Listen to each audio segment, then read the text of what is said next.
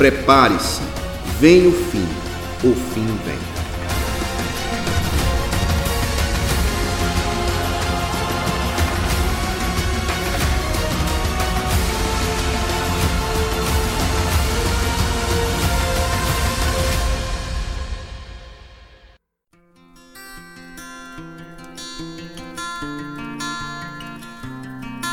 Olá, caros irmãos e amigos, boa noite a todos, em nome de Jesus. Estamos de volta com o nosso irmão e professor Edson Albuquerque para continuar falando sobre Vem o Fim e o Fim Vem. Estamos tratando sobre uma série em torno do tema do Apocalipse, a volta de Cristo e tantos eventos que ocorrerá antes, durante e depois da vinda de Cristo, até Cristo estabelecer novos céus e nova terra. Semana passada nós tratamos sobre é, a diferença entre os últimos dias, quando ele iniciou. Também tratamos sobre a diferença entre os últimos dias e o último dia. Também falamos sobre se existiam outros autores das Escrituras, principalmente no Antigo Testamento, que tratavam sobre o fim dos tempos. E o irmão Edson, graças a Deus, nos trouxe um, uma abordagem muito bíblica, muito coerente e nessa noite vamos continuar falando, meus irmãos e amigos, sobre esse fim que virá. E gostaria de saudar os Moés com a graça e a paz do nosso Senhor Jesus. Uma boa noite a ele. Amém. Boa noite, meu irmão. Como é que tá, meu irmão? Tudo na paz? Tudo de paz, bem forte. A família tá bem? Tá bem, muito bem, graças a Deus. Graças a Deus. Irmão Edson, é, nós estamos já trilhando aí já alguns programas falando sobre esse tema tão importante e muitas das vezes esquecidos, esquecido por muitas igrejas evangélicas que não tratam mais sobre a volta de Jesus, a volta de Cristo a esse mundo, a sua segunda vinda. E desde o começo, o irmão já se posicionou com a sua escola de interpretação, sua escola hermenêutica, vamos dizer assim, que é, estabelece uma linda interpretação acerca desse tema tão importante, que é a escola pré-milenista, pré perdão, pré-milenista dispensacionalista, que hoje é considerada uma das maiores escolas é, é, sobre o tema no mundo. Mas, irmão Edson, o que fez você escolher essa escola de interpretação diante de tantas escolas igualmente sérias defendidas por homens igualmente sérios de Deus, eruditos, que pensam diferente da, da, da, sua escola, da minha escola, que na verdade nós pensamos igual, iguais sobre esse tema, meu irmão. É muito interessante, irmão Márcio. Inclusive, no nosso primeiro programa, até deu uma pincelada sobre isso também, né? Falamos um pouquinho a respeito. E o, o que eu acho importante de, de salientar sobre isso é que eu, eu não fiz um estudo das correntes teológicas, ah, a milenista, pós-milenista, pré-tribulacionista, pós-tribulacionista. Eu não fiz esse, esse, esse comparativo para ver qual eu achava melhor ou qual me agradava mais. Não houve esse tipo de apuração. Eu li a Bíblia, me converti, li a Bíblia. Nosso professor Jailson, né? Temos um professor da Escola Bíblica em comum, né? Grande mestre Jailson. E aí a maneira como eu ensinava, conforme nós lemos a Bíblia, o que a gente foi conferir. Então, eu fui aprendendo sobre a Bíblia e, para mim, a interpretação literal dela é básica, é, é, é, o normal, é o normal. E é a corrente pré-tribulacionista, pré-milenista, dispensionalista que mais faz esse tipo de abordagem, a abordagem literal, que eu já fazia sem saber que fazia parte dessa corrente, né? Fazia porque eu entendia que era essa a maneira de ler. Então, basicamente três coisas me chamaram a atenção nessa, nessa corrente que eu vim descobrir depois que eu já seguia. Então, o que aconteceu comigo não foi analisar as correntes possíveis e ver qual eu achava melhor ou qual eu achava mais próximo da verdade. Antes, eu já tinha uma compreensão, já entendia a Bíblia de uma certa maneira, e quando eu vi a corrente é, pré-tribulacionista, dispensacionalista, eu fiz, mas é assim que eu creio. Eu, eu, eu a reconheci. E quais são esses três pilares básicos? O primeiro deles, eu acabei de falar, a interpretação literal. A gente lê do jeito que o leitor comum leria. A interpretação faz parte daquilo ali, olha, aquela carta foi escrita num contexto cultural, foi escrito né, naquele contexto eclesiástico, para um público-alvo específico, e eu interpreto de acordo com, com, com esses parâmetros. Então, quando a gente parte para alegorizar, começa a fazer símbolo de coisas que o texto não deixa claro que são símbolos, para mim essa corrente já para mim não serve, eu não consigo compreender porque fica quase uma adivinhação. Então, primeira base, interpretação literal. Segunda base, que também falei na, na nosso primeiro encontro, a distinção evidente entre Israel e igreja. Tratar o povo de Israel como judeu e tratar o povo da igreja como igreja. Mesmo que um judeu venha a se converter, e quando ele se converte, ele é igreja, não deixou de ser judeu, mas ele é tratado como igreja e não como judeu, enquanto que o judeu que é tratado como judeu é aquele que não se converteu ainda. Então, essa separação para mim sempre foi claríssima. E é justamente essa corrente de interpretação que faz isso. Ela coloca a, distinção entre esses povos que eu vejo na Bíblia com muita clareza. É evidente que são povos distintos. E por fim, e, e o arremate dessa, dessa questão com que eu decidisse realmente permanecer nessa corrente de, de interpretação foi a questão da iminência da volta de Cristo. Ou seja, a doutrina que ensina que Cristo pode voltar a qualquer momento. Que não existe um sinal que nós estamos esperando, uma profecia que tem que se cumprir para que Cristo venha buscar a sua igreja. Então, quando nós alinhamos essas, essas três condições, esses três pilares, interpretação literal, distinção entre Israel e igreja e a doutrina da iminência da volta de Cristo apenas, unicamente a corrente pré-tribulacionista, dispensacionalista, usa esses pilares. Então, é com base nisso que eu entendo que essa é a corrente mais próxima da verdade, que ensina aquilo conforme as escrituras sagradas registram. Bom, irmão Edson. Agora, meu irmão, vamos considerar a hipótese que a corrente, a sua escola de interpretação, né, pré-milenista, dispensacionalista, lembrando, caros irmãos e amigos, que dentro da escola pré-milenista existe outros pré-milenismo. Então é interessante que dentro da, da, do assunto que envolve o fim dos tempos, é a escola é, é, é o tema que mais tem divergências tem mais divergência. Claro, existem aquelas escolas que são mais predominantes no mundo, mas é a que mais há divergência. Vamos considerar a hipótese que a sua escola, a nossa escola de interpretação, esteja errada, esteja equivocada sobre a volta de Cristo, sobre a interpretação literalista dos textos bíblicos. E se nós tivermos errado, como é que a gente prepararia então esses crentes? Como nós deveríamos nos preparar para enfrentar então a grande tribulação visto que a nossa escola entende que a igreja não passa pela grande tribulação, irmão Edson? Muito interessante essa pergunta, né? É inclusive muito comum. É, é, isso é uma, é uma espécie de ataque, vamos chamar assim, que os pós-milenistas e os amilenistas costumam fazer contra a corrente pré-tribulacionista. Mas, sinceramente, eu, eu, eu, eu não acho que esse ataque tenha um, tenha um fundamento sólido. De maneira nenhuma. Por que, que eu digo isso? Primeiramente, quando nós falamos a respeito de preparo, o preparo que o pós-milenista, pós-tribulacionista, melhor dizendo, né, porque a gente está botando tribulação, né, para a igreja passar por ela.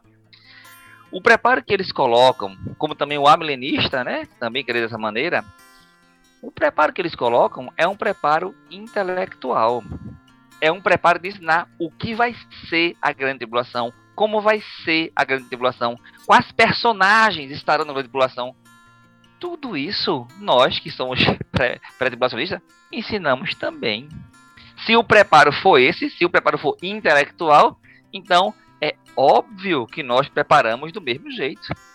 Aí há quem diga assim: ah, mas se a sua esperança é não passar pela grande tribulação, quando você for pego de surpresa e a tribulação vier e você permanecer nela, então você vai ser pego de surpresa, por assim dizer. Não, não seremos pego de surpresa, porque a gente sabe o que é a grande tribulação e sabe para o, do que é que nós estamos falando, embora entendamos que não vamos passar por ela. Mas temos o mesmo preparo intelectual. Mas nós temos uma vantagem gigantesca a respeito disso, que as demais correntes não têm. E foi o que eu acabei de falar na sua pergunta anterior.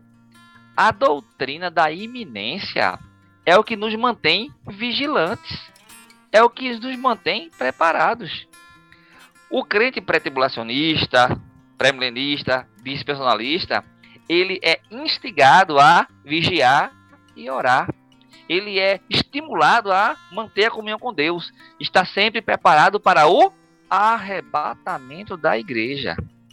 Ora, se eu me preparo para subir com Cristo, esse preparo que eu tenho é um preparo de comunhão, é um preparo de santificação, é um preparo de obediência ao Senhor, de oração. De... Se eu estou me preparando para ir com o Senhor, então eu estou preparado para passar pela grande tribulação, se fosse a vontade do Senhor que assim ocorresse. Então, essa questão de julgar como, ah, mas se, se, se ele não, não, não pretende passar, se ele entende que ele não vai passar, então ele não está preparado para nada, não, não, não me convence e eu não acho eu não acho que seja um ataque válido, porque o preparar-se para o arrebatamento é um preparo infinitamente melhor, de maior qualidade, né, no investimento da comunhão com o Senhor, do estar com o Senhor, do que o preparo para passar pela grande tribulação, que cá entre nós, na prática, ninguém se prepara para passar por uma grande tribulação. Não existe é verdade, um ensino, pra, um ensino de como é que vai se suportar a tortura, como é que você vai se esconder.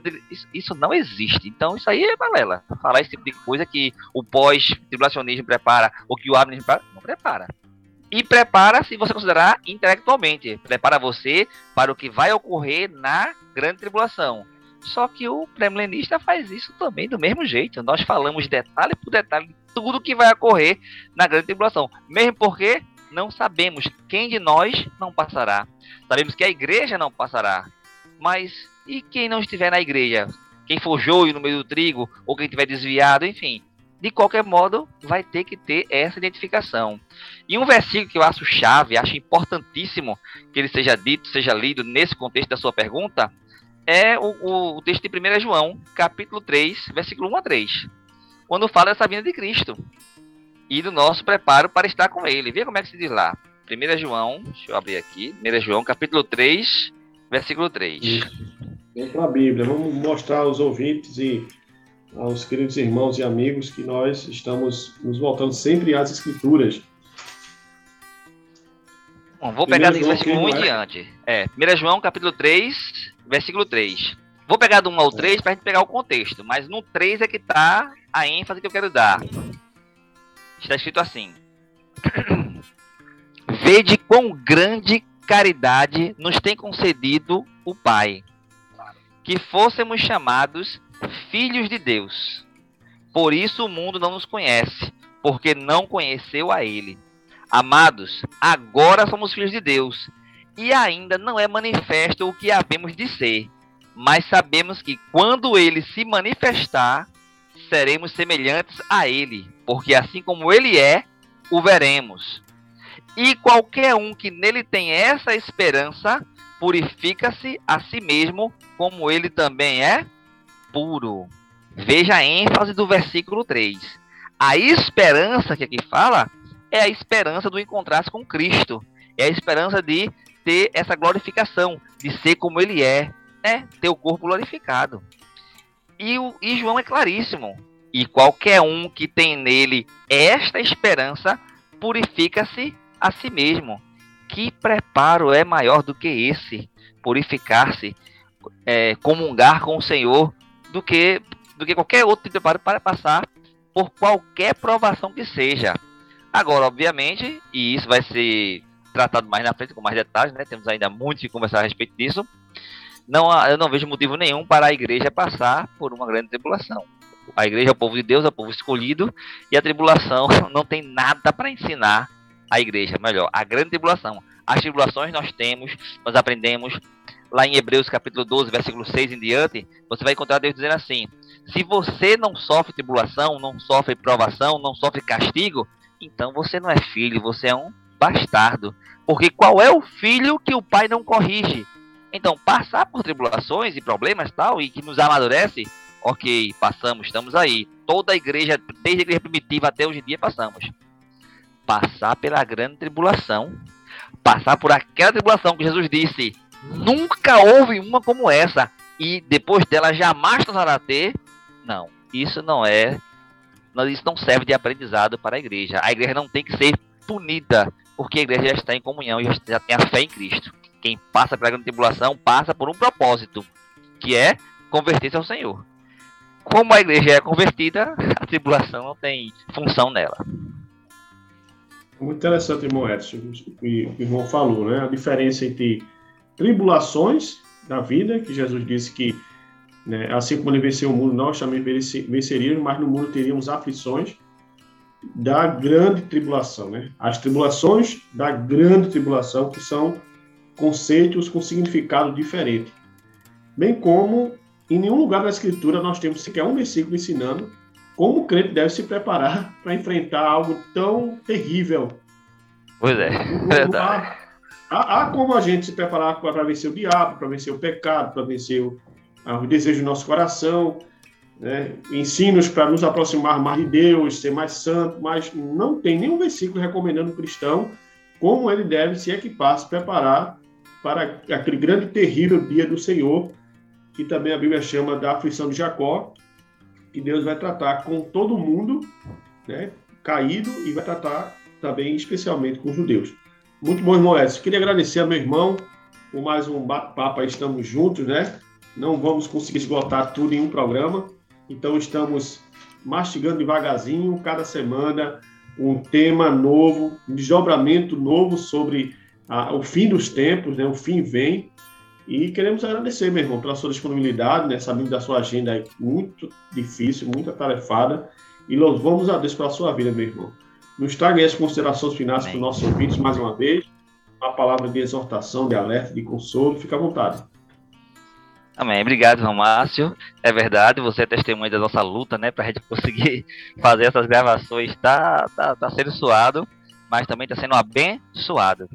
É, é uma benção a gente poder poder registrar, né? Registrar esse tipo de conhecimento, né? Poder é, passar para os ouvintes, passar para ensinar as demais pessoas por meio dessas gravações. Isso aí é, é algo, é algo que realmente conforta os nossos corações. Então, nossa intenção aqui justamente é esclarecer, né, jogar cada vez mais luz, mais entendimento a respeito da palavra do Senhor e a respeito principalmente dos textos escatológicos, dos textos apocalípticos, que são os textos mais misteriosos da Bíblia e não obstante os mais prazerosos da gente, né, compreender, da gente buscar, da gente entender e que tem lições importantíssimas. Tem muita coisa assim que nós podemos aprender e aprender não apenas no campo das ideias, não apenas na teoria, mas aprender e pôr em prática, né? Fazer acontecer, usar usar aquele conhecimento como como um transformador de vida, um catalisador da nossa comunhão. Então, isso aí é muito importante. Isso me faz lembrar uma frase, eu não, não tenho certeza se foi de Billy Graham ou se foi de Max Lucado. Se você lembrar aí, você, você coloca, eu, eu tenho certeza que foi de, de um desses dois. Em que ele estava falando a respeito da, de, um certo medo, um certo temor de conhecer né, o apocalipse. até porque, na, como é que eu poderia falar? na cultura popular, apocalipse é sinônimo de terror é sinônimo de medo, né? E, rapaz, aquilo aí foi um apocalipse. Quem usa essa expressão no popular está tentando dizer que foi uma coisa ruim que aconteceu, uma catástrofe. E biblicamente não é isso. Biblicamente é a revelação do Senhor Jesus Cristo. O Senhor quis revelar isso para confortar os seus servos. E então, como eu ia falando, ou foi Billy Graham, foi Max Lucado, ainda estou achando que foi Max Lucado, ele chegou a dizer assim, quando, quando, se, quando estava bem preocupado com algumas coisas, e as pessoas falam, e aí como vai ser, e o futuro, e o aperreio e tudo mais. Eu falei, não, não preocupe não. Eu já li o Apocalipse, eu sei como, como as coisas terminam, estar tá tudo bem. Eu já tenho um spoiler de como será o fim das eras. Então, Verdade. é esse conhecimento que nós estamos tentando passar. Para que quando houver tribulação, quando houver problemas, veja o caso da pandemia, que nós enfrentamos a, pior parte dela, né? já passou a pior parte, mas ela ainda existe. Quantas pessoas nem morreram de pandemia, morreram do estresse, morreram do medo da pandemia, até se suicidaram quando ouviram falar dessa doença por aí vai. Por que chegar nesse, nesse tipo de coisa, nesse? É só por não, também, né, por não ter esse conhecimento. Paulo chegou a dizer, e isso a gente tratou também no primeiro programa, que essas palavras, essas palavras do, do, do, futuro, do arrebatamento, da comunhão com Cristo, da ressurreição, essas palavras foram escritas para que pudéssemos nos consolar uns aos outros. Essa é a intenção. Então, consolar, conhecer, alegrar-se, ter esperança inabalável. Então, que esse conhecimento possa ser sólido, possa ser firme e possa lhe ajudar, querido ouvinte, a estar sempre nessa comunhão com Deus, acreditando na doutrina da iminência de que, já que ele pode voltar a qualquer momento, então estejamos preparados a todo momento. Vigiai e orai. Amém. Amém. Vamos estar orando, irmão. Essa gente orou no começo do nosso programa, do nosso bate-papo. E a gente vai encerrar com oração, colocando a vida dos nossos queridos irmãos e amigos na mão do Senhor e concedendo a eles a oportunidade de receber a Cristo como Salvador, para não ter que passar por esse momento tão terrível que não sabemos quando vai acontecer. Vamos orar. Senhor nosso Deus, queremos te dar graças por mais uma noite, por mais esse privilégio de falar da tua palavra, falar da tua vinda, do teu reino, de tantos eventos extraordinários que estão para acontecer, Senhor que essa mensagem, que essa revelação da tua palavra possa alcançar os nossos irmãos e fortalecer a sua fé, dando a ele esperança. Amém. E também aos nossos queridos amigos que ainda não conhecem ao Senhor como Salvador, que o Senhor possa alcançá-los pela tua revelação, pela tua palavra, ajudando a, a, a se preparar, Senhor, para a tua vinda, não para a grande tribulação, mas para a tua vinda, para poder estar contigo para sempre. Queremos te louvar pela vida do irmão Edson, pela sua família, pelas ondas da Rádio Web Internacional, por essa oportunidade que temos de viver num país livre e democrático, onde podemos falar livremente do Evangelho. Tudo isso queremos te pedir gratos em nome de Jesus. Amém. Caros irmãos Amém, e amigos, tenham uma boa noite. Deus abençoe vocês e estamos juntos segunda-feira para continuar falando sobre o bem e o fim e o fim vem em nome de Jesus. Amém. Forte abraço a todos.